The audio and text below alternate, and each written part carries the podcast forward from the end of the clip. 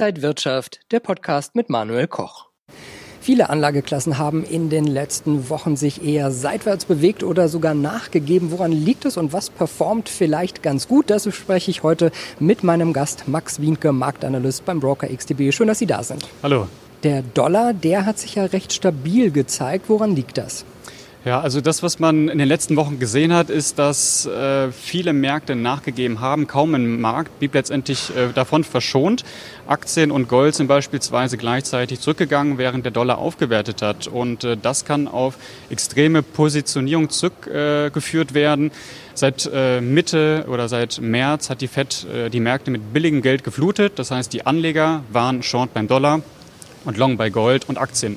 Und äh, die Folgen dieser extremen Positionierung, die sehen wir jetzt. Der Dollar wertet auf und andere, andere Märkte geben nach.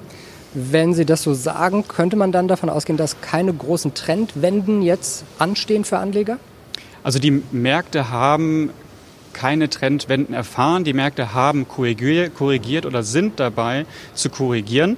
Äh, wichtig ist jetzt, äh, dass die Dollaraufwertung nicht auf eine Liquiditätsproblematik zurückzuführen ist. Äh, das ist auch nicht der Fall aktuell, aber Pandemie wird erneut zu einem wichtigen Faktor. Wir haben erneute Beschränkungen, Lockdown-Maßnahmen und die Märkte preisen natürlich auch das Risiko im Zusammenhang mit den US-Wahlen ein. Wenn jetzt irgendwelche neuen Tiefstände kommen, gilt dann bei the dip, sollte man da einsteigen? Das ist die große Frage. Wenn wir uns beispielsweise mal den S&P 500 anschauen, der hat vom Allzeithoch 10 Prozent äh, korrigiert. Das heißt, wir sind in äh, das Korrekturgebiet reingefallen. Und ähm, das ist natürlich für mittel- bis langfristige Anleger natürlich interessant. Ähm, eine Korrektur von 10 Prozent ist natürlich kein perfektes Signal, aber äh, in der Vergangenheit, in der Zeit vor der Pandemie erwies sich das immer als ganz guter Einstiegspunkt. Und ähm, ja, dementsprechend äh, muss man mal schauen, der S&P 500 hat äh, versucht, sich jetzt etwas zu fangen und äh, natürlich hat er auch versucht, etwas äh, gegen diese vierwöchige Talfahrt, äh, Talfahrt zu unternehmen. Es gibt ja auch wieder eine Menge von Konjunkturdaten. Sind diese fundamentalen Daten äh, wichtig? Bieten die Hinweise für die Märkte? Also überraschenderweise gab es einige Daten, die überzeugt haben, insbesondere äh, auch in den USA. Äh, wenn wir uns die Kennzahlen anschauen, dann sehen wir, dass äh, Aktien nach wie vor teuer bleiben, trotz dieser Korrektur an den Märkten. Ähm, ja, dementsprechend ähm, wichtiger Faktor ist natürlich die Geldpolitik. Äh, das könnte höhere äh, Bewertung durchaus rechtfertigen für einen gewissen Zeitraum. Aber irgendwann muss natürlich auch mal die Finanzwirtschaft sich der Realwirtschaft anpassen.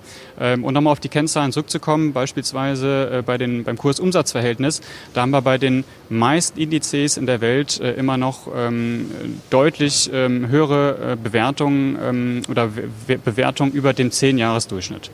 Schauen wir mal auf den DAX. Der hat sich ja recht robust gezeigt, läuft eher seitwärts, knapp unter 13.000 Punkten. Wie sieht da die weitere Entwicklung aus? Also der DAX war ein Index, der nicht ins Korrekturgebiet gefallen ist. Ähm, blieb aber nicht verschont von einem Rückgang, kurzzeitig mal äh, den tiefsten Stand seit Anfang August erreicht.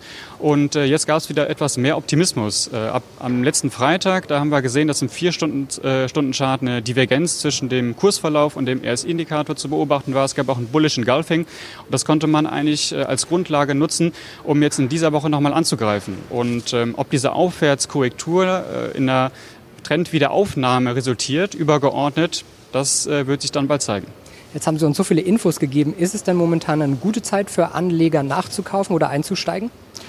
Grundsätzlich aufgrund der Korrektur, beispielsweise in den Aktienmärkten oder auch am Goldmarkt, ist das natürlich interessant aufgrund äh, der, ähm, des, des, Umfangs äh, der Rückgänge. Aber vor den Wahlen ist es natürlich ähm, mit viel Risiko verbunden. Es könnte natürlich sein, dass der Markt vielleicht noch nicht das Tief gesehen hat in der Korrektur. Es könnte auch sein, dass wir eine lange Seitwärtsphase haben. Also man muss eben schauen, von der Fundamentalseite ähm, sollte man vorsichtig bleiben. Technisch gesehen durchaus interessant. Sagt Max Winke vom Broker XTB. Schön, dass Sie hier an der Frankfurter Börse waren und danke Ihnen, liebe Zuschauer, fürs Interesse. Bis zum nächsten Mal.